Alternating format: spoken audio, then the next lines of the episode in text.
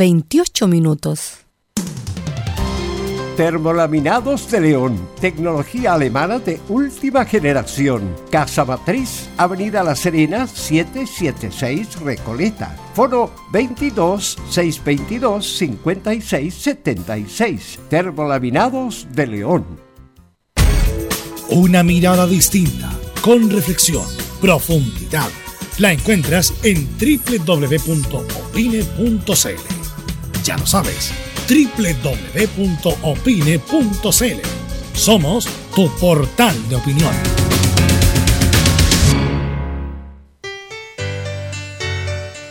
Dolores articulares, dolores musculares, cuídese. ¿Sabía que de no tratar a tiempo ese simple dolor, usted será un adulto mayor con serias dificultades en su vida diaria? Para ello, tenemos la solución Life, el producto natural más efectivo para eliminar todo dolor articular y muscular. Llame ahora al 22 594 05 25 22 594 05 25 Life, la solución.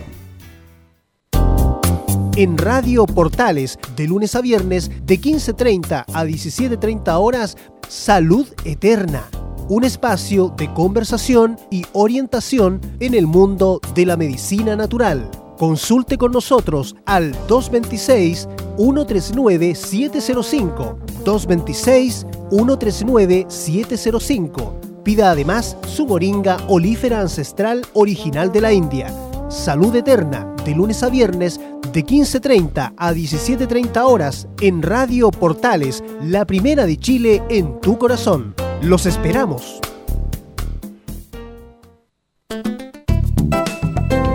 Comercial IAC y Compañía Limitada. La mejor calidad mundial en laminados decorativos. Comercial IAC y Compañía Limitada es Vertec en Chile. San Ignacio 1010, Santa Rosa 1779, Avenida Mata 446 y Portugal 501. Comercial IAC y Compañía Limitada es Vertec en Chile. Gracias a los superdividendos, tu hipódromo Chile siempre te paga más. Juega en Teletrack.cl. Descarga gratis la nueva aplicación de tu hipódromo Chile que siempre te paga más. Es muy importante, es urgente, es vital que entre todos detengamos el coronavirus. Y todos podemos ayudar a través de una sencilla acción.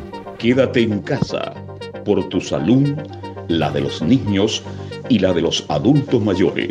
Sigamos los protocolos que entrega la autoridad de salud y evitemos contagiarnos o contagiar a nuestros seres queridos o a otras personas. Quédate en casa porque es la mejor manera de ponerle fin a este virus.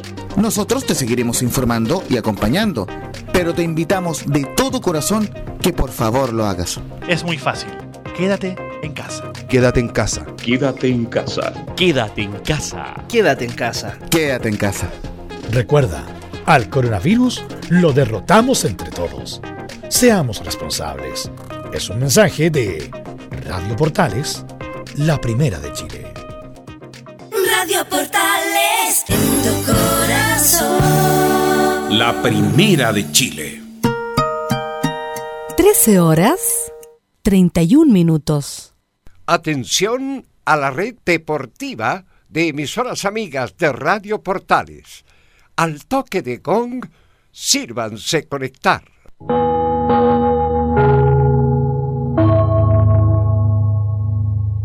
¡90 minutos con toda la información deportiva! Vivimos el deporte con la pasión de los que saben. Estadio en Portales ya está en el aire con toda la emoción del deporte. Comentarios: Carlos Alberto Bravo, Venus Bravo, René de la Rosa, Laurencio Valderrama, Camilo Vicencio, Patricio Rodríguez y Ricardo Jamasmí. Reporteros: Enzo Muñoz, Nicolás Gatica, Rodrigo Vergara. Juan Pedro Hidalgo y Rodrigo Jara. Producción, Nicolás Gatica. Técnicos, Gabriel González Hidalgo y César Navarrete. Edición, Anselmo Rojas. Dirección, Carlos Alberto Bravo. Estadio en Portales es una presentación de Ahumada Comercial y Compañía Limitada. Expertos en termolaminados decorativos de alta presión. Estadio en Portales desde el aire, ¿cómo le va? Buenas tardes, 13 horas 33 minutos, ya estamos para iniciar nuestra sección hasta las 3 de la tarde, como siempre, con todo el mundo del deporte nacional e internacional, cerramos con el mundo de la hípica y empezamos como todos los días con esta ronda de saludos. Dolenzo Muñoz, ¿cómo le va? Buenas tardes. Buenas tardes, Carlos Alberto. Eh, muy bien, aquí al, lo menos haciendo cuarentena, obviamente. Eh, en mi comuna al menos es obligatoria, así que estamos en la casa. Y para hoy le tengo un recuerdo de un triunfo que, al igual que la semana pasada, recuerda a la Libertadores del año 2010, pero esta vez contra Flamenco, un 3 a 2 en el estadio Maracaná. Así que vamos a estar recordando un poquito de lo que fue esa Libertadores y por qué la U termina no ganándola. Bien, lindo recuerdo para los hinchas de la U. ¿Cómo está Nicolás Gatica? Buenas tardes, novedad en Colo Colo, ¿ah? ¿Qué tal? Buenas tardes, Carlos, y a toda la sintonía de Estadio en Portales. Claro, novedad en Colo Colo, no llegaron a acuerdo nuevamente por tercera vez los jugadores de Colo Colo y Blanco y Negro tendremos reacciones tanto de Harold Mike Nichols como también de Esteban Paredes, justamente tirándole un palo al vicepresidente ejecutivo de Blanco y Negro. Vale, muy bien, Nicolás Gatica. Sirvió todo lo que se trabajó ayer por la tarde. Camilo Vicencio, ¿cómo está usted? Muy, pero muy buenas tardes. Muy buenas tardes, Carlos, para usted y todos los auditores de Estadio en Portales, y también con declaraciones del técnico de la Católica, Ariel Holland, eh, que, dio, que dio una charla, y vamos a recordar también una gesta que se cumple, que se cumplen 27 años de aquel, aquel, paso a la final de la Copa Libertadores. Bien. ¿Cómo está, Velus? Hola. Ok, hola, buenas tardes, saludos para todos los que escuchan Estadio en Portales. Vamos de inmediato con los titulares que lee Nicolás Gatica. Vamos entonces con los temas de esta jornada de día martes acá en Estadio en Portales. En lo internacional, en España, igual que en Inglaterra, esperan volver a jugar a partir del 12 de junio. En Italia, hinchas del Torino se oponen al inicio de los entrenamientos grupales en la Serie A con manifestaciones. Ya en algunos jugadores chilenos, el Guaso Vila se refirió a lo que ha sido su paso por la selección chilena descartó que las dos finales ganadas a Argentina en Copa América fue una revancha del Mundial Sub-20 de Canadá. En España aseguran que Lautaro Martínez llegará al Barcelona y Arturo Vidal en parte de pago será llegará al Inter de Milán. En cuanto al fútbol chileno, en el tema NFP, algunos clubes creen que Sebastián Moreno no hará efectiva su renuncia. Pero el director Marcos Caplan asegura que el timonel del fútbol chileno sí renunciará tal como lo ha dicho a sus cercanos. Y por supuesto, como todos los días, cerramos junto a Fabián Rojas en esta edición de Estadio en Portales con la hípica. gracias Nicolás Gatica. Y ya estamos con Fabián Rojas que nos tiene un invitado muy, muy importante, Fabián. Así es, eh, Velus, ¿cómo está? Un gusto saludarlo. También a todo el público que escucha Estadio en Portales, porque ya está en contacto Ricardo Lunari desde Argentina. Lo dejo con ustedes, Velus, Carlos Alberto Bravo, con Ricardo Lunari. Ok, ahí se le damos un poco más alto, Fabián, que está un poquito bajo. A si le damos un poco más de ganancia. ¿Ahora eh, sí? está. Ahora sí, perfecto. Muy bien.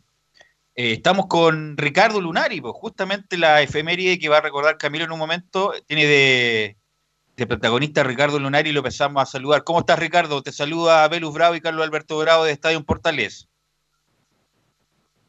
Eh, ¿Qué tal, eh, Belus, eh, Carlos Alberti, a todo el, equipo de Estadio en Portales? Bien, bien, todo bien acá en Argentina, cumpliendo un poquito con la cuarentena. ¿Cómo la va llevando, Ricardo? ¿Cómo han sido estas semanas de cuarentena? No, bien, bien. Yo vivo en un pueblo de 8.000 habitantes, un pueblo chico, y la verdad que estamos bien, nos cuidamos entre todos. Por suerte acá en, el pueblo no hay ninguna, ningún caso positivo, entonces tratamos de que esto se mantenga así, por eso nos cuidamos, salimos poco y si salimos lo hacemos con tapabocas, barbijo, esas cosas, así que por ahora va todo bien. Lo que pasa es que ya llevamos casi 60 días y cuesta un poco mantener el, eh, digamos, eh, el estar encerrado. Pero sacando eso, uno trata de aprovechar el tiempo con la familia y, esperar que pase esta locura. ¿Sigue haciendo actividad física para matar la ansiedad o, ya no tanto, Ricardo? Eh, sí, sí, sí, desde que está en la, cuarentena empecé. Ah, me había dejado estar, pero ahora que estamos en cuarentena, como mis hijos practican, eh, trato de hacer un entrenamiento con ellos, camino mucho, corro un poquito alrededor de, en el patio de mi casa y, subo y bajo muchas escaleras, cosa de mantenernos un poquito en peso. No, más que nada por la salud, que es lo, lo que más importa. Bueno, Ricardo, eh, bueno, tú, lo sabes mejor que yo, mejor que todos nosotros, que eres un jugador muy importante, pasan los años y el reconocimiento sigue igual del hincha, sobre todo el hincha de la Católica, y también del hincha del fútbol, que hiciste campañas notables, como recordar esa Copa Libertadores del año 93, el campeonato que ganaste también en el 99, y justamente se cumplen, Camilo, a ver si me ayudan nuestros reporteros, hoy día se cumplen 27 años, ¿no? 27 años. 27 años, claro, desde esa semifinal de vuelta, que justamente convirtió un gol Ricardo Lunari con América de Cali.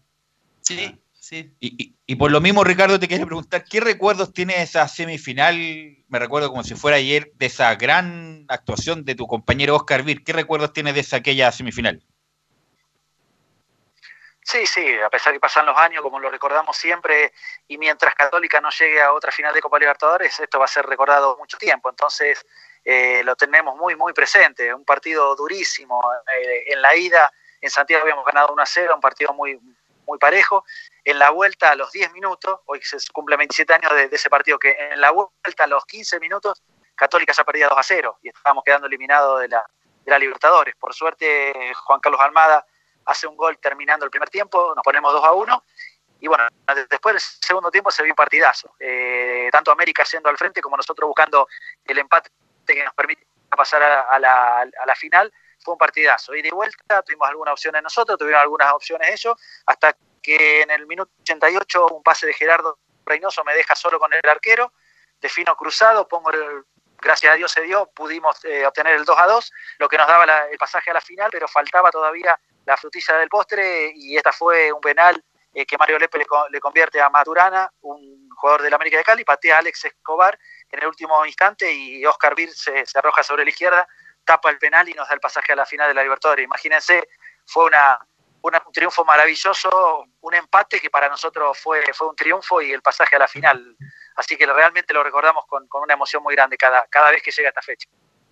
Sí, no, ese debe ser de los partidos más importantes de la historia de Católica porque fue justamente el paso a la final con América de Cali, que bueno, tú conoces bien el mercado colombiano, Ricardo. América de Cali, a pesar de que estuvo un buen tiempo en la primera vez, ahora, ahora está de nuevo en la Copa, es uno de los equipos grandes de Colombia y grandes de América. Sí, aparte en ese momento tenía, tenía prácticamente la base de la selección colombiana, tenía grandes jugadores, bueno, el mismo Alex Escobar, estaba Leonel Álvarez, estaba Comiso en el arco que había sido expulsado, eh, tenían delantero como Anthony de Ávila, eh, el Polilla da Silva, el uruguayo, Ferreira, un paraguayo que era buenísimo, o sea, tenía un equipo tremendo, Freddy Rincón, eh, un montón de, jugadores que, realmente hacía pensar que iba a ser muy, muy difícil como fue. al final nosotros creo que basándonos en un gran equipo que teníamos, pues nosotros no sé si teníamos tantos nombres como ellos, pero teníamos un gran equipo que estaba muy bien conformado y sacamos adelante un partido durísimo frente a un rival que en esa cancha prácticamente se hacía invencible. Así es. Bueno, estaban dirigidos por eh, Ignacio Prieto, eh, técnico muy importante en la historia. ¿Qué nos puede decir de Ignacio Prieto? Porque obviamente con esta de la cuarentena uno hace muchos recuerdos y tiene que validar mucha gente a veces que es uno injusto, pero Ignacio Prieto tiene bien ganada su valía en la católica. ¿Qué nos puede decir de Ignacio Prieto como técnico, Ricardo?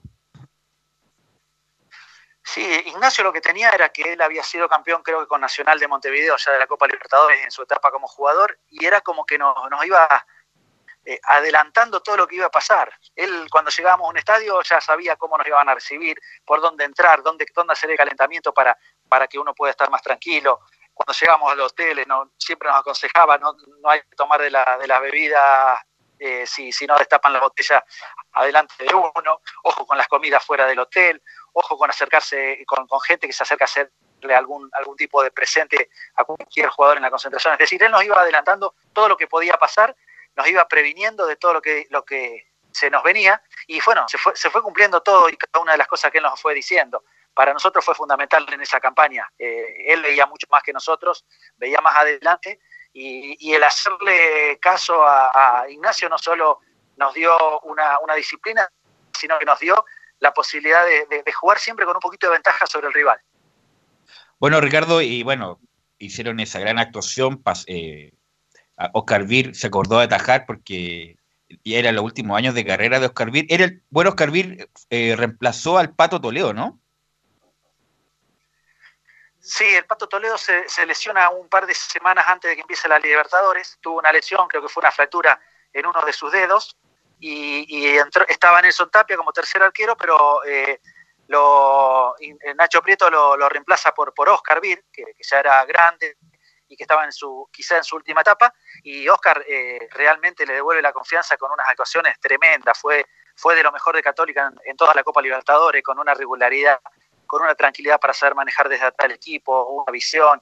Eh, siempre, siempre la calma era él. Cuando uno eh, se perdía por un momento en el partido, él siempre estaba para, dar una palabra de calma, para manejar un poquito la defensa. Y bueno, y en esos últimos partidos fue, fue un arquero terrible. No solo fue fundamental atajando, sino también desde el manejar la defensa. Eh, la verdad que creo que fue sus últimas grandes actuaciones, pero se retiró, creo, por la puerta grande después de una carrera excelente que tuvo Oscar en, en el fútbol, no solo eh, chileno, sino también internacional.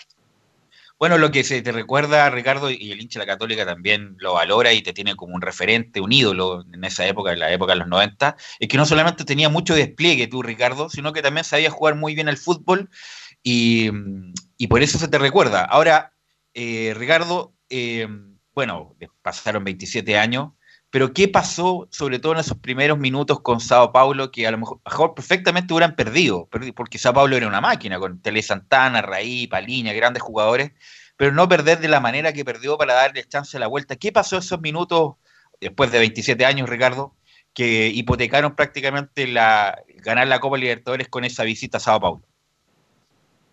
Sí, sí, esos fueron mal, 30 eh, minutos malos, que fueron los últimos 15 del primer tiempo y los primeros 15 del segundo. En esos 30 minutos, por desconcentraciones nuestras, quizás por, por no estar eh, demasiado atento en la marca, eh, permitimos que el San Pablo, que nos llegaba por todos lados y atacaba con, gran cantidad de gente, eh, tirara centros al área, nosotros estuvimos flojos, reaccionamos mal, siempre tarde, y se nos fue, se nos fue la copa a los, creo que a los 20 minutos del segundo tiempo ya perdíamos 5 a 0, lo que hacía prácticamente imposible intentar un una, vuelta, pero en esos últimos 20, 25 minutos nosotros pusimos a San Pablo contra su propio arco, tuvimos unas cuantas opciones de gol, Seti atajó todo, en esos, en esos 15 minutos creo que tapó tres o cuatro mano a mano, logramos el descuento de penal y podríamos habernos traído un 5 a 2, un 5 a 3 que nos hubiera dado quizás la, posibilidad de, pelear.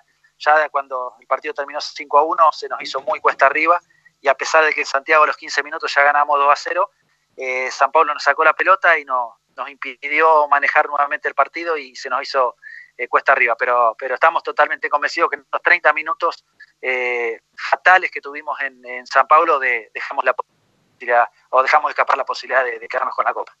Bueno, no solamente el hincha de la Católica, Ricardo, sino que el hincha del fútbol, porque eh, incluso se transmitía por televisión abierta en esa época la, la Copa Libertadores. Esa famosa jugada de Lucho Pérez, que quedaba, ¿qué? Dos minutos para terminar el primer tiempo y quedaba la Católica 3-0, la posibilidad de 3-0. O sea, me imagino como esos minutos con Sao Paulo también les da vuelta esa gran jugada de Lucho Pérez que puede haber cambiado también la historia. ¿ah? Sí, sí, podía cambiar. Cambiaba mucho porque estábamos a un gol y yo creo que un gol en 45 minutos hubiéramos logrado.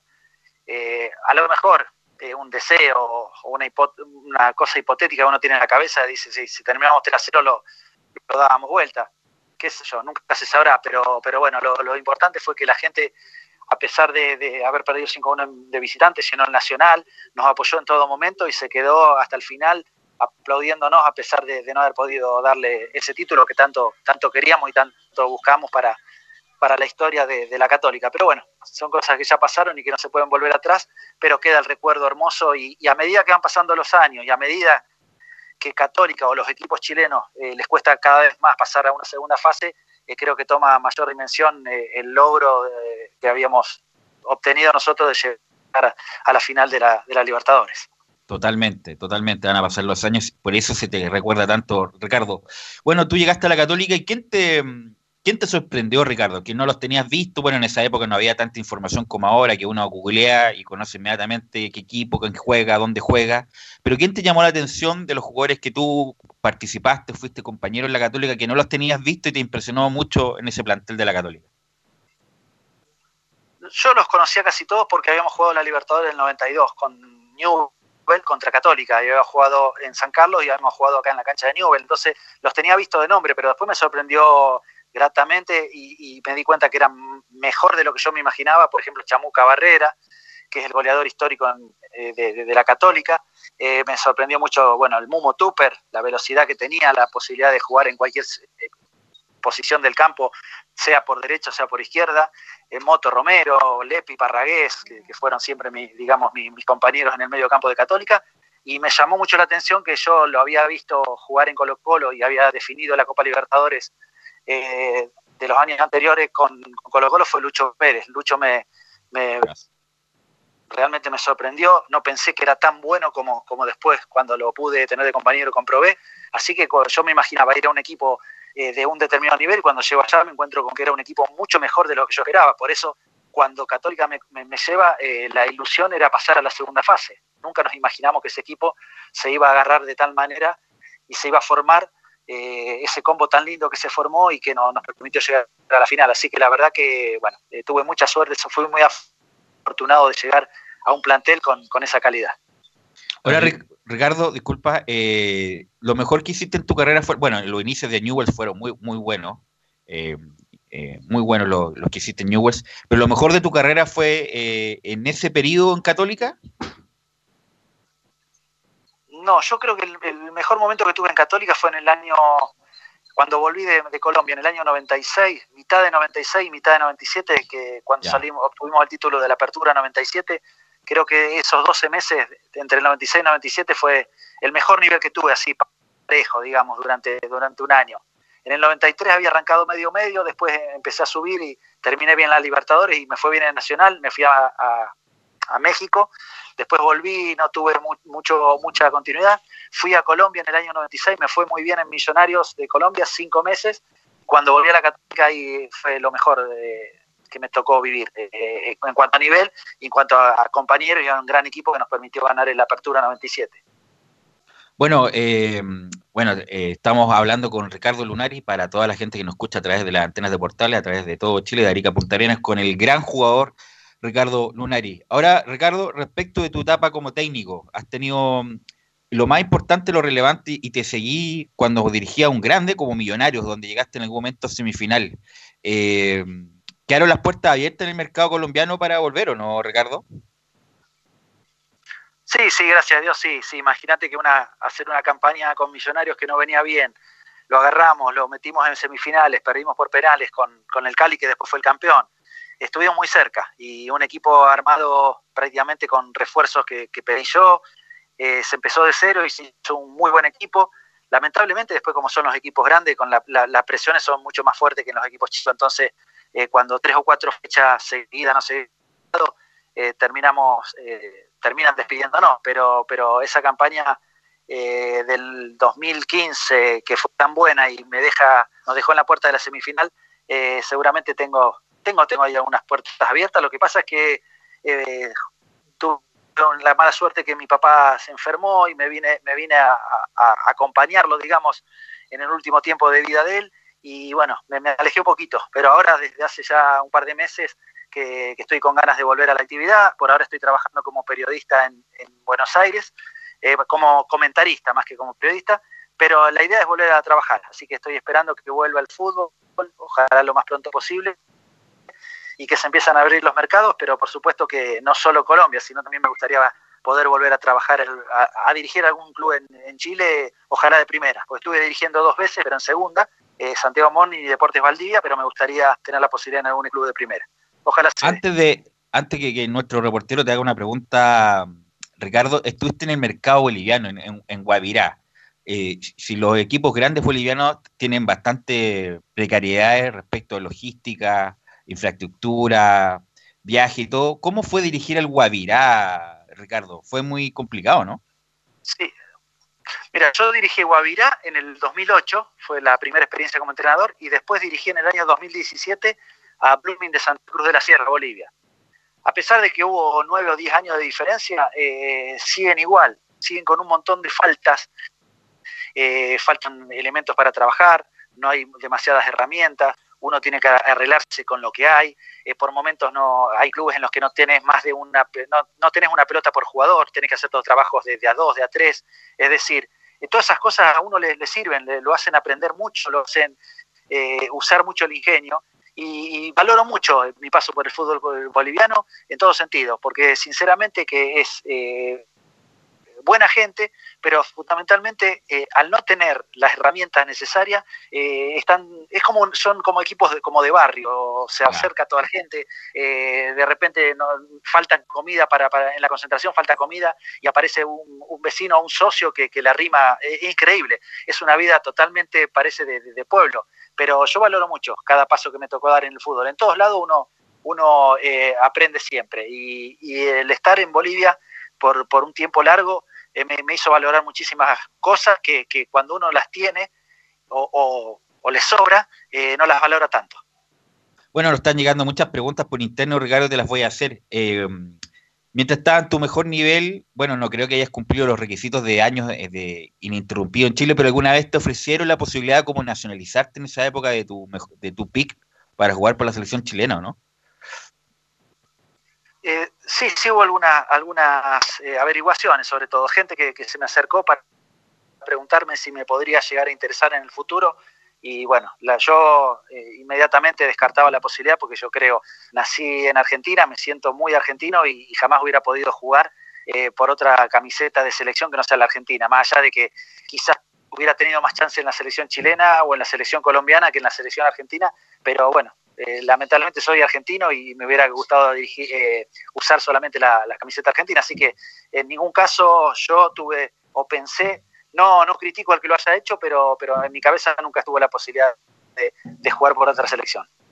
Bueno, es, bien conocida tu relación con Bielsa, bueno, alguna, en algunos momentos más, eh, más importante. ¿Tienes alguna relación todavía con Marcelo Bielsa o, no tanto, Ricardo?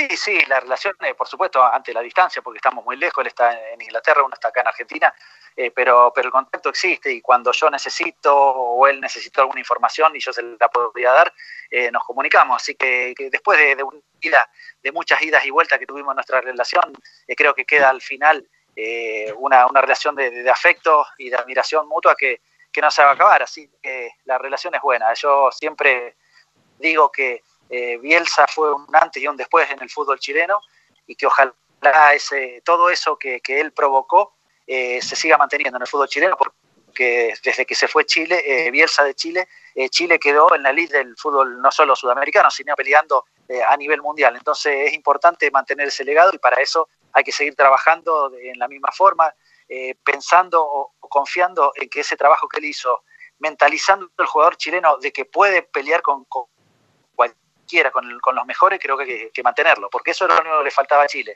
convencerse de que la capacidad que tenía el jugador chileno podía jugarle de igual a igual. Antes a veces Chile salía al extranjero y pensaba no podemos ganar. Yo creo que con Bielsa eh, se convencieron de que se puede ganar de visitante, se puede salir a jugar de igual a igual a cualquier lado. Por eso la selección chilena ha tenido tanto, tantos logros lindos en el último tiempo, más allá de, la última eliminación del Mundial de Rusia, creo que el fútbol chileno está ahí, tiene que seguir aprovechando todo lo que nos dejó Marcelo Bielsa. Ricardo, tú tuviste, fuiste partícipe de una generación extraordinaria de jugadores donde, bueno, ganaron el campeonato argentino, jugaron la final de la Libertadores y de, ese grupo salieron grandes entrenadores, a saber, Mauricio Pochettino, Tata Martino, bueno, eh, estuvo Darío Franco, tú trabajaste con Fernando Gamboa, eh, ¿Qué te pareció que esa generación haya sacado tan buenos entrenadores? Yo creo por la, por la forma que, él tenía de, entrenarnos a todos cuando éramos chicos. Eh, realmente era tanta la pasión y, la locura que él ponía eh, en cada uno de los entrenamientos y tratando de contagiarnos a nosotros esa, esa ambición táctica, buscar la, manera de, hacer cada, cada vez a cada jugador mejor, de que el equipo sea un poquito mejor cada día yo creo que eso nos fue, nos fue contagiando de a poquito. Y más allá de, todos esos cinco o seis que vos nombraste, que son los más conocidos, eh, te puedo asegurar que hay siete u ocho más de ese plantel que son, entrenadores, a lo mejor no tan exitosos como los nombrados, pero sí eh, todos nos quedaron, nos quedamos con esa, con esas ganas de, poder entrenar, de hacer cada vez más grande a un equipo. Me parece que el legado más grande que él nos dejó fue eso, la pasión y la, ambición por, por buscar cada día un fútbol mejor. Eh, Camilo Vicencio, nuestro reportero, te va a hacer una pregunta. Camilo. Sí, hola Ricardo, muy buenas tardes. Sí, bueno, tú lo recordabas recién.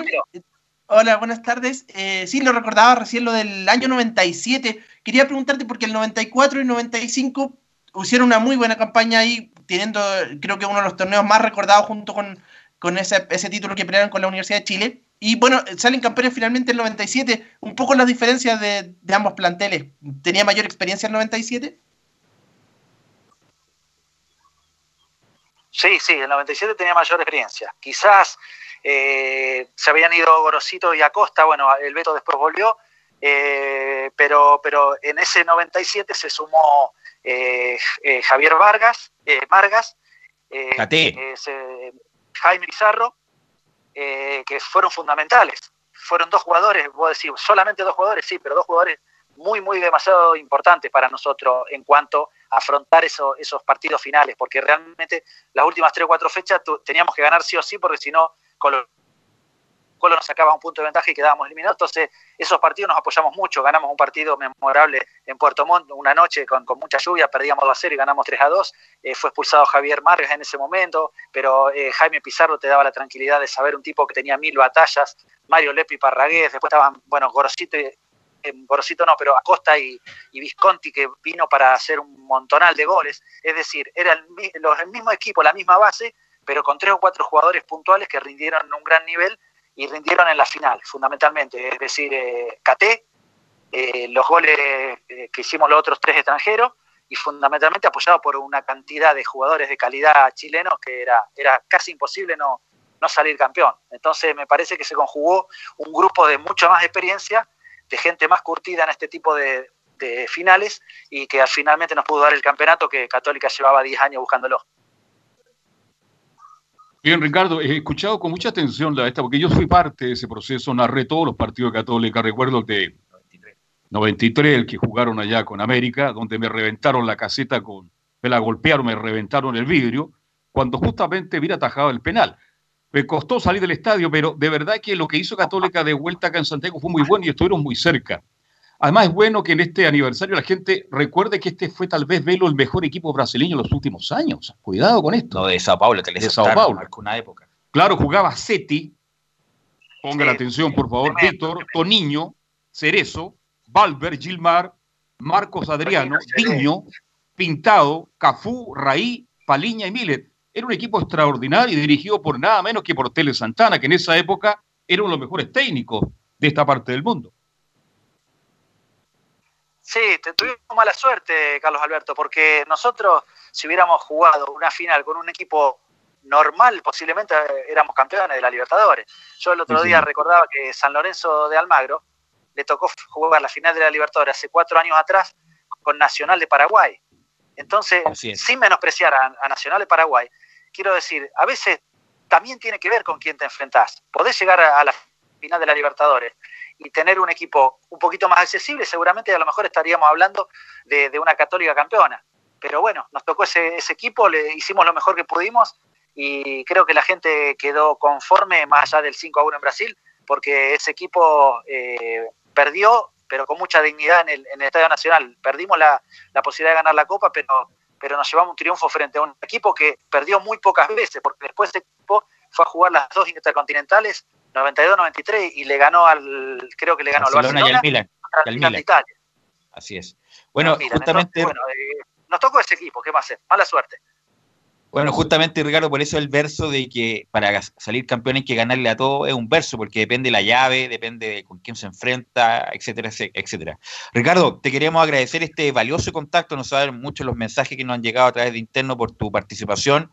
Eh, esperemos que sigas bien en Argentina. Eh, ¿Por qué no tenerte acá nuevamente como técnico? Porque yo siento, Ricardo, que como que no has tenido la real oportunidad. Siempre son en, clubes, no es por menospreciar los clubes que ha estado, pero en clubes a lo mejor con menos infraestructura y poco tiempo, me queda la sensación, escuchándote en otras entrevistas, que no has tenido el tiempo necesario para desplegar tu capacidad como técnico. No sé si te queda esa sensación también.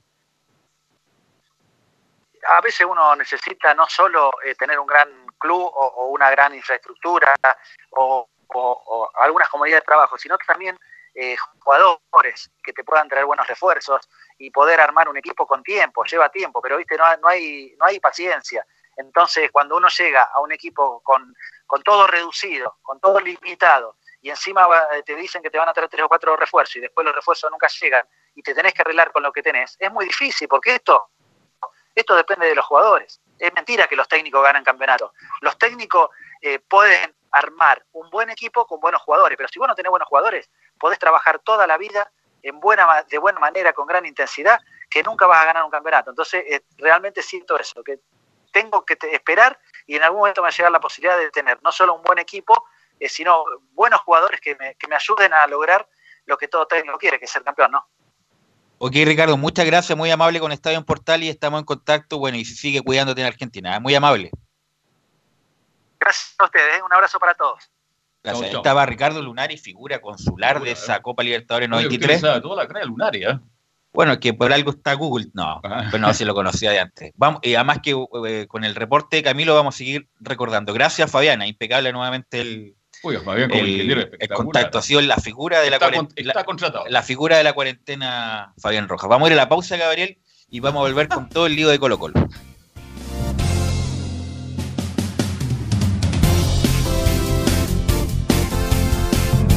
Radio Portales le indica la hora. 14 horas, 4 minutos.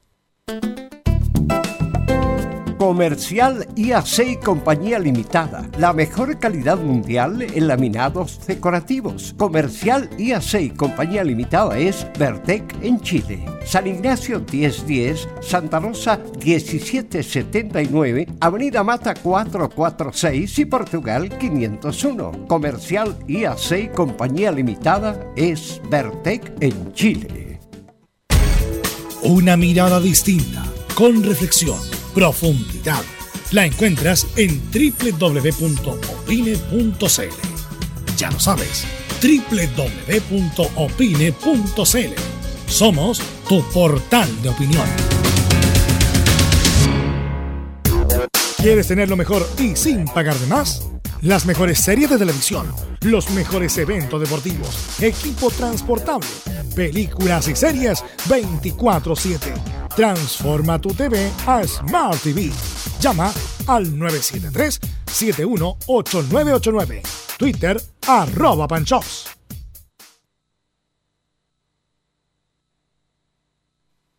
Visita www.radiosport.cl, el sitio web de la Deportiva de Chile. Programas, noticias, entrevistas y reportajes, podcast, radio online y mucho más todo lo que pasa en todos los deportes lo encuentras en www.radiosport.cl. La Deportiva de Chile en Internet. Termolaminados de León, tecnología alemana de última generación. Casa Matriz, Avenida La Serena, 776 Recoleta. Foro 22 622 5676. Termolaminados de León. Disfruta las carreras de tu hipódromo Chile, estés donde estés, jugando y ganando desde teletrack.cl. Primero, ingresa a teletrack.cl y crea tu cuenta con tus datos. Debe ser mayor de 18 años Segundo, abona dinero desde tu tarjeta de crédito o cuenta bancaria a través del sistema WebPay. Tercero, juega de forma rápida, simple, segura y sin costos de mantención. Solo debes indicar el hipódromo, luego la carrera, el monto a jugar, la apuesta y el caballo. Finalmente, debes confirmar tu apuesta. Cuarto, Si quieres retirar dinero, debes ingresar a Retiros. Luego debes ingresar tu RUT y el monto que deseas retirar. Finalmente, confirmar tus datos bancarios para que posteriormente se genere una transferencia directamente a tu cuenta. Ahora ya estás listo para jugar las carreras de tu hipódromo Chile desde teletrack.cl. Y recuerda que gracias a los superdividendos, tu hipódromo Chile siempre te paga más.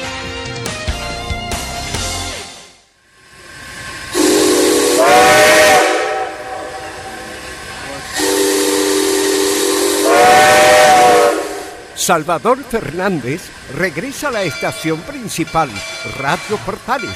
Escúchelo todos los días, lunes a domingo, con su programa El Tren del Recuerdo y la más linda música de todos los tiempos. Lo esperamos esta medianoche en Estación Portales.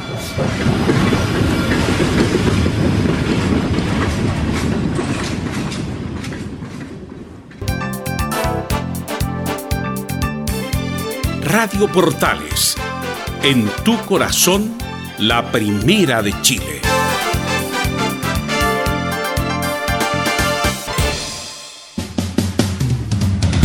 ...14 horas con 9 minutos, ya estamos de vuelta después de esta grata conversación con Ricardo Lunari que tuvimos la posibilidad de tener. Y vamos de inmediato con Nicolás Gatica, y en atención al tiempo para que nos indique cuáles fueron las novedades, porque hubo palabras duras ayer de los jugadores de Colo Colo, Nicolás Gatica.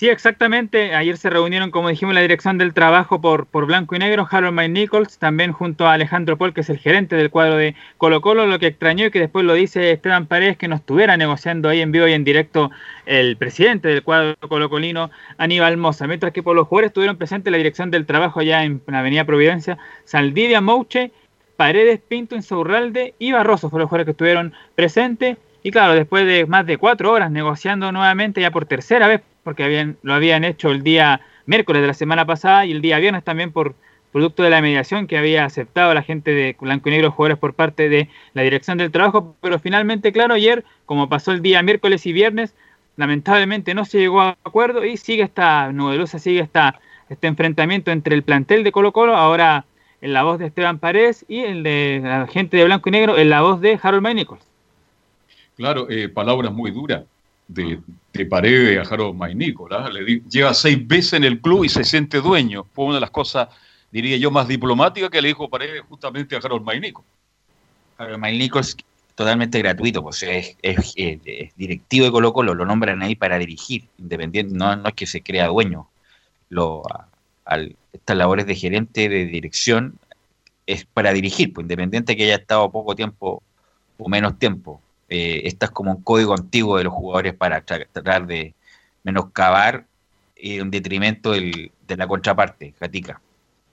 Bueno, de inmediato, como lo adelantaba ahí muy bien Carlos Alberto, ahora vamos a escuchar lo que dijo Esteban Paredes, como lo dije yo en representación de los jugadores del plantel de Blanco y Negro. Y justamente Paredes dice, es complicado cuando gente que lleva recién seis meses se apodera del club. Bueno, la verdad que es difícil, complicado cuando se llega a un puerto mirarlo a la cara. En mi caso, esto lo hablo personalmente. Eh, es difícil cuando ya tiene una relación de tantos años y viene gente que, que recién lleva seis meses y se apodera del club, creo que es complicado, pero bueno, son misiones que cada uno cumple en, su trabajo. Así que te repito, esperemos que cuando se reanude todo esto, yo voy a, voy a seguir siendo el mismo Esteban Paredes, voy a dar todo por el club como siempre lo he hecho y mis compañeros también. ¿Te gustaría una mediación directamente con Moza como interlocutor? Me encantaría, pero bueno. ¿Lo, no, dice, lo, dices por fuera de Lo digo por, por, porque se tomen las palabras, nada. Por eso te digo que. Él es un funcionario. Eh, los jugadores siempre de Colo Colo en el último tiempo han hecho los banqueríos en relación a la convivencia, al manejo, los premios, eh, por eso desde que Mario Salas cortó a Orión viene toda esta escalada y Harold Magnicos tiene que hacer su pega de representar los intereses de Blanco Negro en el sentido que no, ellos ya dijeron ya que no pueden reintegrar el 100% del descuento que se le va a hacer. Llegaron ayer, estaban negociando entre un 83% del descuento a devolver, pero no al 100% y ahí está el trabajo. Y, sale Paredes con estas declaraciones que no tienen nada que ver con la posibilidad de negociar eh, o con la posibilidad de llegar a un acuerdo. Más bien le tiran una chicana a Mike Nichols para, como entre, comillas, para bajarle la autoridad a Mike Nichols, que insisto, eh, fue lo, lo, pidieron los mismos dirigentes de Colo lo fueron a buscar para tener este cargo y como Mike Nichols es un hombre duro para negociar, lo más probable es que no lleguen a acuerdo, ojalá lleguen a acuerdo, pero lo veo difícil, gatica.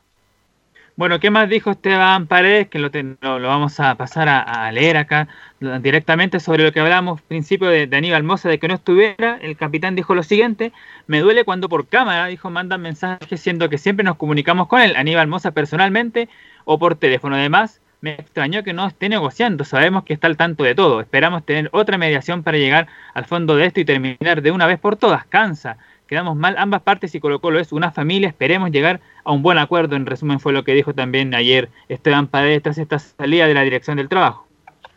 Pero no, puedan dar, no le puedan dar ese recado a Harold Bainico, tiene que tener más, mayor capacidad para negociar, ser mucho más diplomático, para al final se están, se están peleando a través de los medios, ¿ah? entonces no es la fórmula. No, se están peleando, si ayer tuvieron un encuentro cara a cara.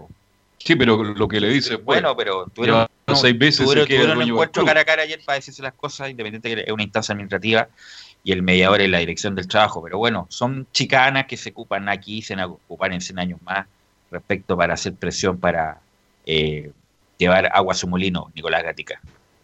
Bueno, ¿qué va a pasar ahora? Esto va a quedar así. Se va a haber otra, otro avance. ¿Qué dice Mike Nicole? Dice, hemos tratado de avanzar lo más posible y quedamos en hacer una nueva reunión. Gracias a la invitación de la directora del trabajo hemos seguido trabajando, nos juntamos con, un grupo de jugadores, hemos tratado de avanzar lo más posible y quedamos de hacer una nueva reunión para ver las posibilidades de seguir avanzando. En otra de, sí, en otra de Harold May lo que hablábamos justamente de lo que lo que pide la gente de Colo Colo del 100% y lo que Blanco y Negro está dispuesto a hacer, dice justamente Mike Nichols, la traba es que no estamos en condiciones de devolver el 100%.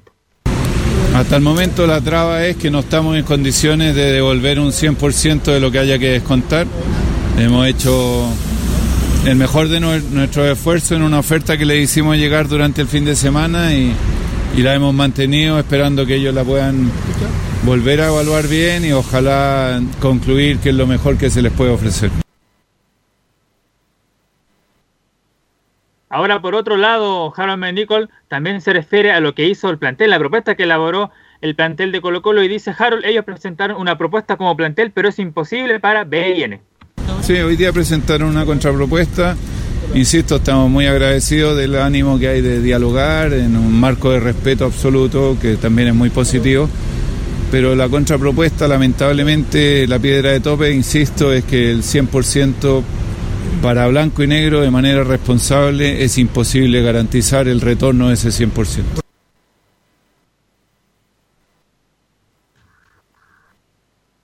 ¿Hay algo más, estimado? Sí, otra de Harold sobre lo que tiene que ver con los trabajadores, tanto el plantel como la gente que está en, blanco y negro que trabaja en el estadio monumental y otros funcionarios, dice Harold McNichol sobre esto mismo, que tenemos una razón más profunda. Imagino que tendrán sus razones profundas y nosotros tenemos una razón que es más profunda y que lo hemos venido diciendo, los 215 colaboradores que hay en el club, estamos garantizándole el trabajo a 190 y tenemos este inconveniente con 25 de ellos, digamos. Eh, nuestra obligación es garantizar el, el, trabajo a la gran, gran mayoría y es lo que hemos hecho y y para eso necesitamos eh, plena certeza de que están todos de acuerdo en que retornar el 100% es imposible.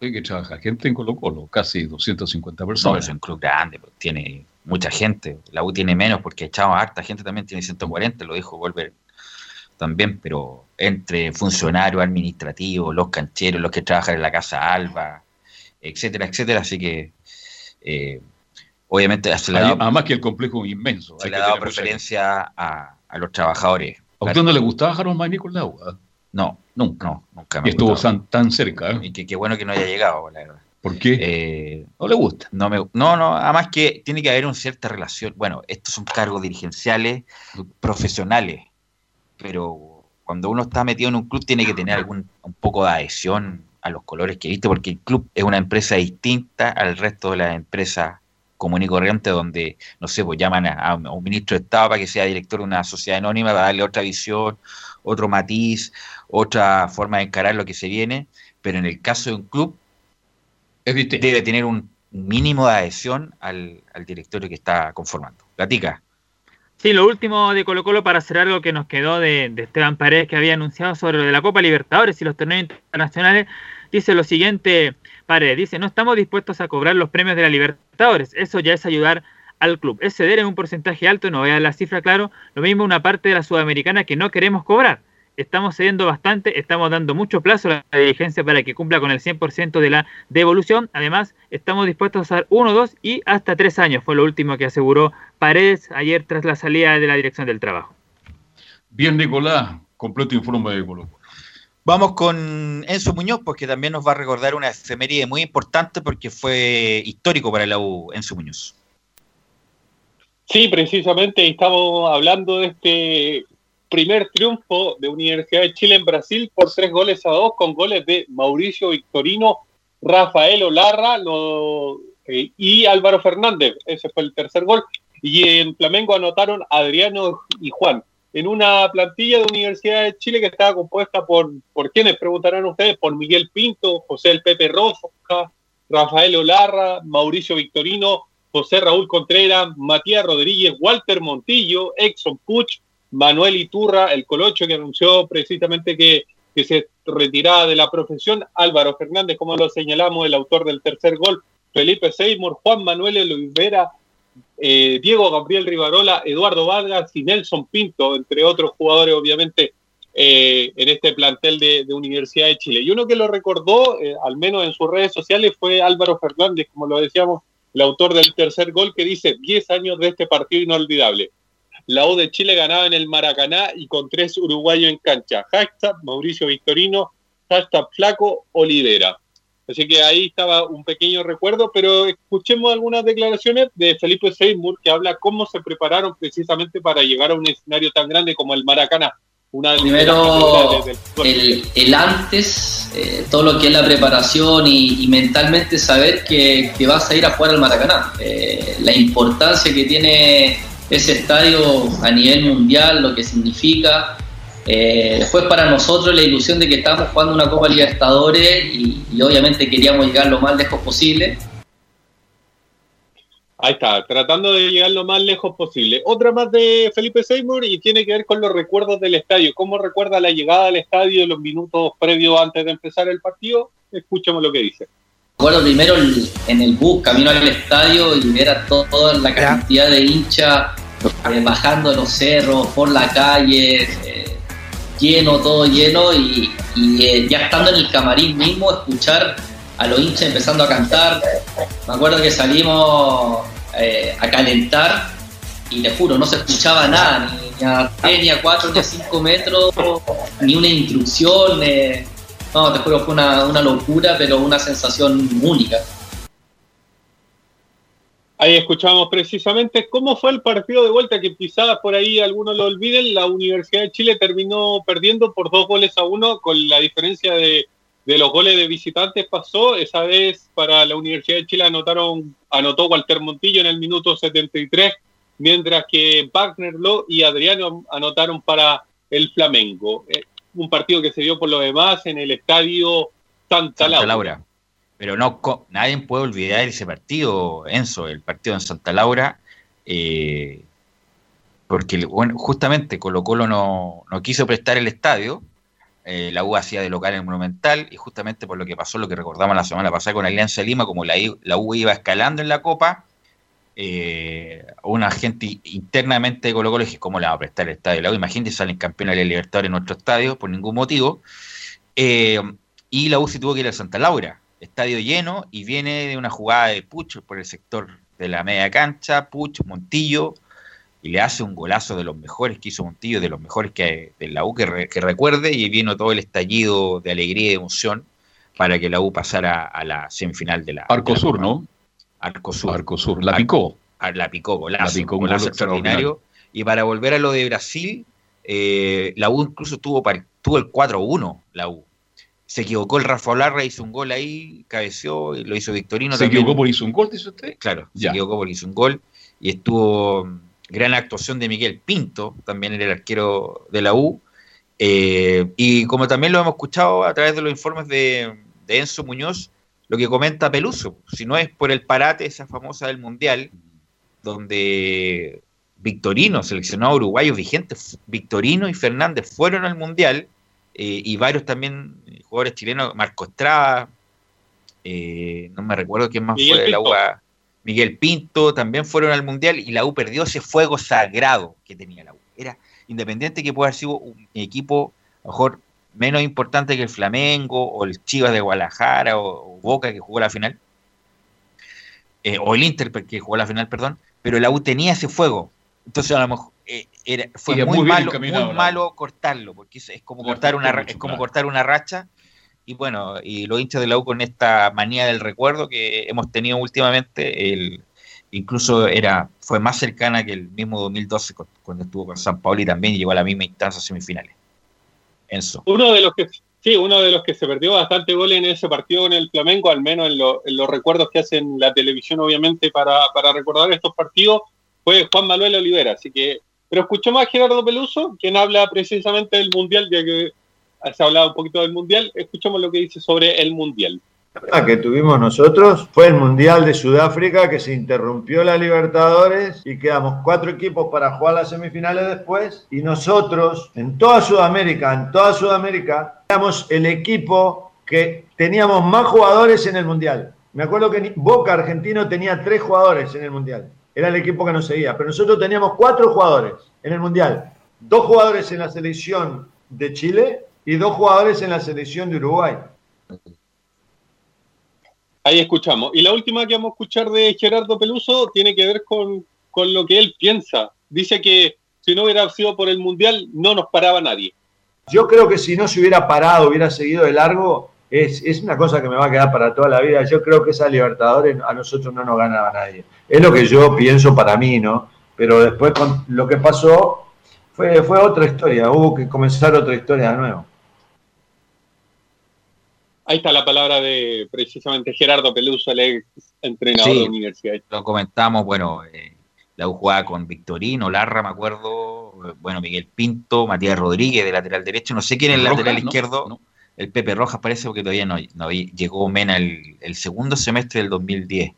Eh, estaba estaba Iturra o no? No, no, no estaba Iturra, se había ido, no sé, bueno, ahí no me acuerdo si estaba Iturra o no, ahora que se retiró. Sí, Le, le digo la formación completa Vamos. de Universidad de Chile para ese partido. Fue con Miguel Pinto en el arco, José el Pepe Roja, Rafael Olarra, Mauricio Victorino y José Raúl Contreras.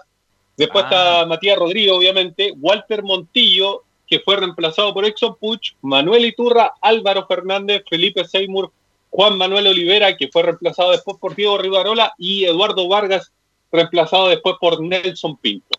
No, gran equipo. gran equipo jugando a otras cosas, sí, esperando al rival, marcando siempre por fuera para que no le ganaran la espalda y no le hicieran el 2-1. Pero ese equipo que hizo una gran se- con Peluso, lamentablemente el campeonato no fue bueno el segundo semestre del 2010. La U llegó como cuarto, quinto en ese campeonato, no, no le fue bien. Y, y a pesar del buen recuerdo que se tiene de Peluso, pero el, el campeonato local no fue bueno y por algo la dirigencia optó por sacar a Peluso. Eh, y ahí llega el 2011 con San Pablo y bueno, sabemos todo lo que pasó después, pero, pero el campeonato local de Peluso no fue bueno. Eh, pero no, la U, insisto, la U tenía un buen equipo y con Manuel Iturra como protagonista, que a lo mejor con el invitado que tenemos mañana, a lo mejor podemos hablar de él, porque justamente el que reemplazó al invitado que podemos tener mañana, que no lo voy a mencionar, no, no voy a decir, que se llama Luis Murri, eh, el Colocho Iturra. Así que el Colocho Iturra que lo, lo tuvimos tan muchas veces, Muchas veces en el programa, programa, en el para el programa, Mundial, en el allá programa del Mundial de, África. del 2014. Estuvimos ahí con él muchas veces. Con Manuel Iturra. Manuel Iturra, que ya anunció su retiro. Bien. ¿Algo más, Enzo? Es, eso nomás con la Universidad de Chile. Mañana vamos a profundizar porque Hernán Caputo ya está buscando la fórmula para traer de tratar de traer refuerzos precisamente sin tener que gastar plata. Eso, eso es buena, es buena opción. Gracias, Enzo. Y vamos con Camilo, porque nos va a recordar la efeméride de, la primera manera que tuvimos con Ricardo Lunari, Camilo. Tal cual, porque justamente hoy día se cumplen esos 27 años desde que la Universidad Católica llegó a la final de la Copa Libertadores, eh, tras eh, derrotar acá primero en el Estadio Nacional. Fue 1-0 eh, a, a, América de Cali y posteriormente logran un empate 2-2 allá también precisamente con goles de Ricardo Lunari en ambas instancias. Y eso les permite llegar entonces a la final de la Copa Libertadores, que claro, después pierden finalmente con Sao Paulo por goleada allá en Brasil, y también, bueno, después que ganan el partido vuelta acá, pero por esa diferencia de goles, porque fue 5-1 ya, no logran la Copa Libertadores del año 1993. Así que esa es la efeméride que se recuerda de la Universidad Católica, pero en lo que respecta al presente eh, Velus, ya se habla respecto a cómo se puede, cuando se puede volver a entrenar, ya se, se, planifica, así lo tiene contemplado el cuerpo técnico del equipo cruzado, el director técnico Ariel Holland, que estuvo dando una charla mm, el fin de semana, tuvo una conversación en realidad con, con, eh, Argentina, con el centro comunitario Lamrot Jacol, eh, allá de la provincia de, Buenos Aires, bueno, y ahí habla eh, Ariel Holland sobre cómo serían los entrenamientos cuando se vuelva. Desde el punto de vista metodológico de lo que es un entrenamiento de fútbol, nosotros íbamos a tener que trabajar, primero tratar de trabajar todos al mismo horario, porque es muy difícil eh, en eh, el espíritu de equipo de que todos tengan las mismas condiciones, no se vea resquebrajado. Lo que sí no vamos a poder trabajar es todos en la misma cancha. Entonces, por, por mantenimiento de las distancias sociales, y los ejercicios van a tener que ser ejercicios que mantengan esa distancia social, por lo cual en esta primera etapa es muy difícil hacer ejercicios eh, con oposición. Si no vamos a hacer ejercicios donde seguramente es muy común en nosotros tener figuras, ya sea de hierro o gordos inflables, este, que son pasivos obviamente, pero que para una primera etapa de la condición físico-técnica, eh, conceptual, van a cumplir con creces los requerimientos de lo que un futbolista precisa. Claro, ahí ya refiriéndose cómo se proyectan los entrenamientos cuando eh, hay una fecha de eh, retorno. Y la charla estaba relacionada con la motivación en estos tiempos y se le pregunta a Holland en el segundo audio por la motivación para los objetivos del equipo cruzado. Nosotros teníamos un cuaderno de metas y objetivos donde en el primer eh, día dijeron que querían ser tricampeones y ir por la gloria del club y lograr algo que el club nunca había conseguido en su historia eh, tres campeonatos seguidos. Entonces, para eso eh, no tenemos que tener ninguna duda ni ninguna excusa. Entonces, si realmente ustedes escribieron eso, tenemos que ser coherentes con lo que escribieron y cuál es la manera. No hay excusas. ¿Y cuáles son las excusas? Y que vamos a jugar sin público y no voy a tener a mi gente que me aliente y entonces yo no, no sé si en un ambiente frío no me imagino cómo voy a jugar. No, muchachos, piensen que la copa está ahí, que nosotros tenemos que ir por la copa y que eso requiere de un esfuerzo físico, mental, emocional para conseguir el objetivo. Eso entonces con, la Universidad Católica. Además, hoy día se recuerda otra efeméride, más que recuerda, está de cumpleaños eh, José María Buljubasic, también alguien que fue, bueno, ahora es gerente técnico del equipo eh, cruzado, pero también eh, fue arquero y que tuvo campeón con la Católica en el clausura 2005 y también récord de imbatibilidad en algún momento defendiendo el pues. cruzado. Así, buen arquero además. Bueno, las declaraciones de Holland, eh, no, es por descreer, pero si Católica quiere eliminado de la Copa Libertadores no le va a pasar nada porque el norte Católica es el tricampeón, como no tiene ninguna chance de aspirar a etapas importantes en la Copa, eh, y además lo, hemos escuchado de su presidente Juan Tal y el mismo Tati, es preferible asegurar el rancho acá que hacer el loco en manera internacional como lo ha hecho lamentablemente Católica con Mario Salas y con Quintero. Así que el norte de Católica, a pesar de su buen tri, es el tricampeonato de la Católica. Gracias Camilo. ¿ah? Ya nos encontramos entonces, Venus. Nos encontramos a las 7, Camilo. ¿ah? De todas maneras, ahí estamos. Ok, gracias Enzo. Buenas tardes. Gracias, Nicolás Gatica. Bueno, muchas gracias. Y lo último, para decir cortito, algo breve y conciso, hinchada monumental por Portales TV y Radio Sport hoy a las 19 horas, donde conduce Patricio Rodríguez, que comenta acá en Estado en Portal entrevistado, el Pollo Vélez. Así que eso para hoy día en la tarde aquí en Estado en Portales. Así que mañana usted edita los mejores momentos del Pollo Vélez para tenerlo mañana en la edición. Para no llamarlo que estoy aburrido. En la edición central de Estadio en Portales. Vamos a ir, Gabriel, vamos a ir a la pausa y vamos a volver con toda la hípica en la voz de Fabián Rojas y Carlos Alberto. Radio Portales le indica la hora. 14 horas 32 minutos. Termolaminados de León, tecnología alemana de última generación. Casa Matriz, Avenida La Serena, 776 Recoleta. Foro 22 622 56 76. Termolaminados de León. ¿Quieres tener lo mejor y sin pagar de más? Las mejores series de televisión, los mejores eventos deportivos, equipo transportable, películas y series 24/7. Transforma tu TV a Smart TV. Llama al 973-718989.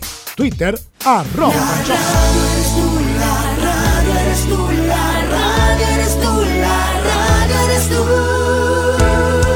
64% de la audiencia de radio se realizó desde el hogar, superando un 48% los últimos tres años. Cada mes, 14 millones escuchan radio. Una radio para cada gusto. Una radio para cada chileno. Archie, contigo en todas. Fuente Ipsos, Análisis Radios, marzo 2020. Comercial IAC Compañía Limitada. La mejor calidad mundial en laminados decorativos. Comercial IAC Compañía Limitada es Vertec en Chile. San Ignacio 1010, Santa Rosa 1779, Avenida Mata 446 y Portugal 501. Comercial IAC Compañía Limitada es Vertec en Chile. Gracias a los superdividendos, tu hipódromo Chile siempre te paga más. Juega en Teletrack.cl. Descarga gratis la nueva aplicación de tu hipódromo Chile que siempre te paga más.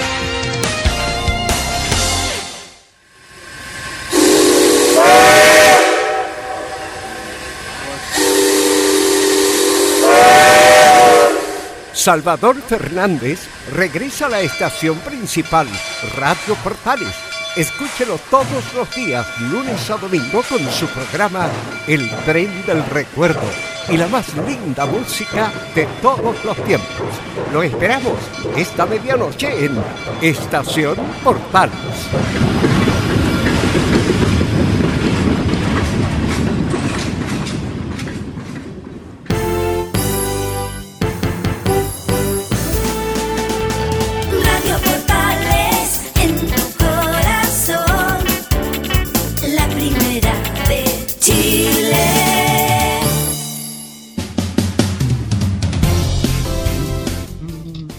Bien, y ahora entramos ya a hablar del punto de la hípica. Hemos tenido muy buenos entrevistados en el último tiempo. Y vamos a conversar con Fabián Rojas, nuestro especialista. ¿Qué está pasando con esto de la hípica? Sigue la expectación, no se sabe cuánto. Cuando se habla de los entrenamientos en el fútbol, yo me pregunto, bueno, aparentemente va a ser tan difícil, Fabi, porque los números que se entregan todos los días en cuanto a fallecido, a contaminado, da la sensación que nos queda un largo camino que recorrer, lamentablemente, Fabi. ¿Cómo te va? Muy, pero muy buenas tardes. Muy buenas tardes eh, nuevamente, Carlos, también a todo el público que escucha a esta hora Estadio en Portales con este bloque de la hípica. Claro, hemos estado con distintos personajes de la hípica, no solo acá en Chile, sino que también en Estados Unidos y distintas partes eh, del mundo. Pero el día de hoy eh, tomamos un descanso porque queremos analizar lo, lo que pasa no solamente con, con, esto de la cuarentena del COVID-19, sino que las eh, dificultades que deja todo esto. Eh, ya no habíamos enterado tiempo atrás, antes que mm, pasara todo esto, incluso en una conversación con don José Tomás Allende desde el Club Hípico de Santiago, lo que había afectado todo lo que tenía que ver con la crisis social de nuestro país para los distintos aras que están en nuestro país, en donde llegaron a haber más de 20 aras en eh, Los Ángeles, la comuna de Los Ángeles, en la octava región, y que hoy por hoy eh, hay aras eh, como el Aras Santa Amelia. ¿A qué me refiero con aras criadores, Carlos? Que son aquellos que crían los distintos ejemplares. Y el Aras Santa Amelia sabe de aquello porque crió si no el mejor, uno de los mejores de la historia de nuestro país, como es el ejemplar Wolf, el único triple coronado en nuestro país en las tres canchas distintas, como es el Club Hípico, el Hipódromo y también el Valparaíso Sporting. Bueno, eh, el timonel de este criadero eh, ha dicho que no continuará con con la crianza de los ejemplares debido a la competencia que existe hoy por hoy, Carlos, porque es una competencia grandísima. Incluso él mencionaba que antes se podría adquirir un potro para luego reproducir distintas crías en 25 mil dólares, como el ejemplar Mr. Long, que con ellos podía competir. Hoy eh, lamentablemente los tiempos han cambiado, pero también em, quizás es malo en algún aspecto porque, claro, se está viendo esta competencia un tanto desigual, pero también eh, hay criaderos que están apostando en grande para nuestro país y que a futuro puede ser una gran sorpresa para los ejemplares que, son derivados para Estados Unidos, que finalmente es en donde eh, están todos los ojos puestos para llevar a las distintas crías. Y hoy por hoy eh, se paga cerca de un millón de dólares por, un ejemplar. Te tengas ahí, Fabio, porque cuando uno dice un aras, claro, ahí se preparan los caballos para que vayan a competir, a ganar, ¿no es cierto? Pueden ir al hipódromo, al club hípico, al sporting. Pero en el fondo, por lo que yo escucho con mucha atención lo que usted está comentando, es que ahí nacen los grandes negocios. Usted dice un caballo puede costar hasta un millón de dólares. Ahora, estas aras, ¿cómo son de verdad? ¿Son espacios de cuánto? ¿10 mil, 15 mil metros cuadrados? Cuénteme un poquito en detalle dónde se preparan los próximos competidores en el mundo de la hípica, en esto de los, de los caballos. Bueno, claro, Carlos, eh, son eh, lugares de muchísimas hectáreas. No le podría dar un número exacto, pero sí son lugares muy grandes. E incluso el eh, timonel de este Aras Santa Amelia indicaba que en Los Ángeles llegaron a existir 21 aras. de esos aras, hoy por hoy uno de los más grandes que todavía se mantiene en Los Ángeles es el Aras Don Alberto, en donde también el Aras Don Alberto hoy por hoy tiene un training center en donde está ubicado en Pirque. Eh, también desapareció el antiguo eh, criadero Aras de Pirque, que fue adquirido justamente por, por Aras eh, Don Alberto, en donde hoy por hoy se concentra gran parte de campeones del último tiempo y campeonas, en donde en nuestro país lo bueno que, que se ha adquirido en el último tiempo es que las yeguas madres se han mantenido en nuestro país. Sí han sido exportados un par que han dado de qué hablar, como Wowcat, Dacita, que han sido eh, ejemplares que han sido vendidas en altas sumas de dinero, Carlos, en Estados Unidos, eh, sobrepasando incluso... Un aras por promedio, Fabio, un aras, ¿cuánta cantidad de, de caballo tiene habitualmente en forma normal, digamos? ¿Cuánto? ¿20, 30, 40? Depende, Carlos. Eh, hay aras que pueden llegar a, tener 100 ejemplares.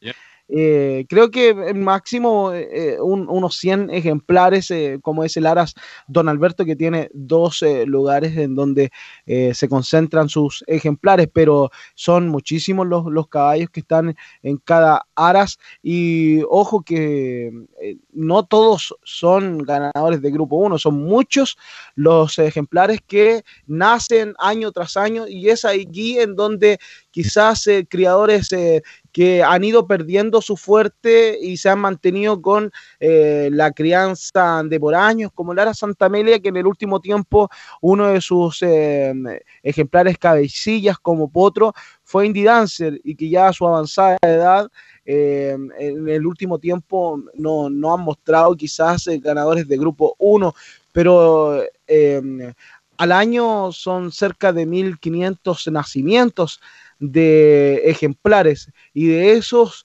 son eh, una decena de los que son exportados a Estados Unidos e incluso ha pasado gente trabaja en un área como la, como Don Alberto, por ejemplo? ¿Cuánta gente promedio? Porque ahí se genera mucha actividad, ahí hay mucho trabajo ahí. Claro, eh, por ejemplo, en Laras Don Alberto debe hoy por hoy estar trabajando cerca de 200 a 300 personas. Quizás el número es bien grande de 200 a 300, pero para no equivocarnos, creo que por ahí pasa el número de trabajadores. Que hoy por hoy el Laras Don Alberto debe ser acá en Chile uno de los únicos eh, criaderos que realiza un contrato a jinetes. Eh, en el Aras Don Alberto se trabaja con, con, jinetes para que les vayan a montar por las mañanas en el training center de Aras de Pirque. No pasa así con otros criaderos que se los mandan a los preparadores y el trabajo lo hacen, lo realizan eh, en la cancha tanto del Club Hípico, del Hipódromo, del Valparaíso. El Aras Don Alberto, en comparación con otros criaderos, tiene su training center particular en donde pueden realizar los eh, trabajos eh, eh, en su pista, en, diseñada para, para ellos, para que no ningún otro estudio o criadero lo, lo, haga. El Aras Don Alberto hoy tiene la facultad de que existe una cancha eh, particular por parte de ellos que le permite realizar los trabajos matutinos y que hoy por hoy lo están haciendo constantemente por la mañana y que no han tenido ninguna dificultad, nos han hecho llegar que el trabajo se ha, se ha estado haciendo lo más normal posible debido a todo esto que está pasando eh, no solamente en Chile, sino que también en el mundo. Sí, bueno, esto de las áreas, eh, la familia Heller también tiene no solo en Chile, sino, perdón, en el sur, en la octava región principalmente, y los Estados Unidos. El Aras, ¿ah? Don Alberto, justamente es de la familia Heller, Solari, claro, eh, la familia que, por años ha, estado ligada a la hípica y que también lo mencionábamos. Eh, presidentes del club hípico han pasado que han sido de la familia eh, Solari Heller, que también hay que destacar, quizás muchas veces se hablan eh, de críticas, pero creo que eh, la familia Heller Solari ha sido un pilar fundamental también para que para que la hípica se mantenga a, través de los años. Bueno, el poder adquisitivo también que tienen eh, le faculta para aquello, pero se la han jugado y, creo que lo han hecho de forma notable para, mantener la hípica hasta el día de hoy eh, eh, estable dentro de lo normal en todos los hipódromos de nuestro país, porque cabe destacar que, que han sufrido altos y bajos distintos hipódromos, como por ejemplo Medio Camino Concepción, que, que hubo un tiempo en donde la tarea se puso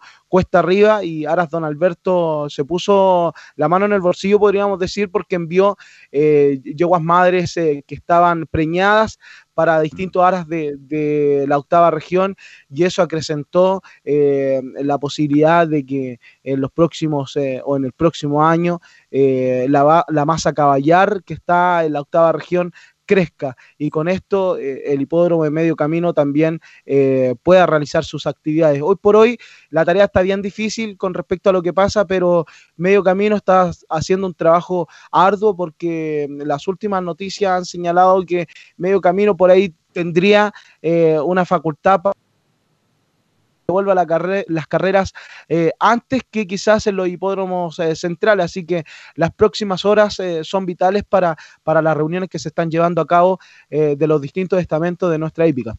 Sí, bueno, la familia Solar, los apellidos Solar y Heller están ligados a la hípica toda la vida.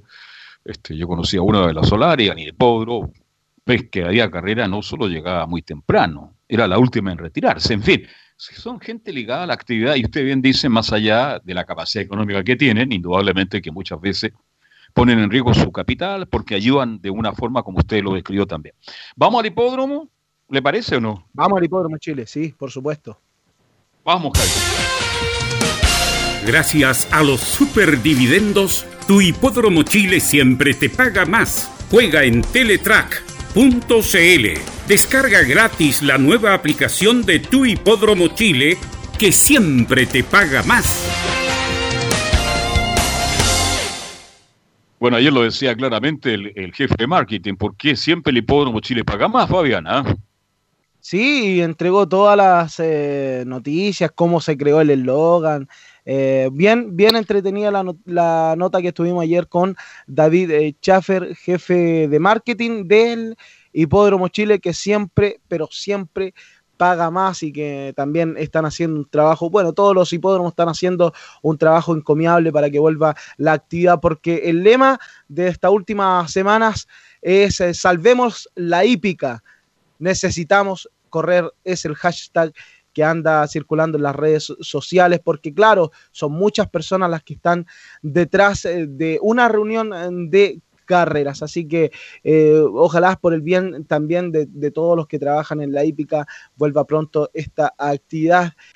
quizás por ahí está la luz verde, aprobado el protocolo, pero todavía faltan algunos detalles por parte del Ministerio de Salud. Manteniéndonos en el... Yo veo, perdón antes que te yo lo veo muy lejos, muy lejano. O sea, hay que ver la cifra de todo. ¿Cómo está respondiendo la región metropolitana? Cada día los casos son mayores, los contagiados son mayores y hay que tener mucho cuidado. Ayer, por ejemplo, en el programa de la tarde, Foto y algo más, con Bale, estábamos acá conversando con el psiquiatra, eh, como todos los días jueves, pero ayer incluso lo tuvimos que cambiar con Rodrigo Paz, lo hicimos el día lunes, y él hablaba que por lo menos en Chile van a llegar a 10.000 muertos.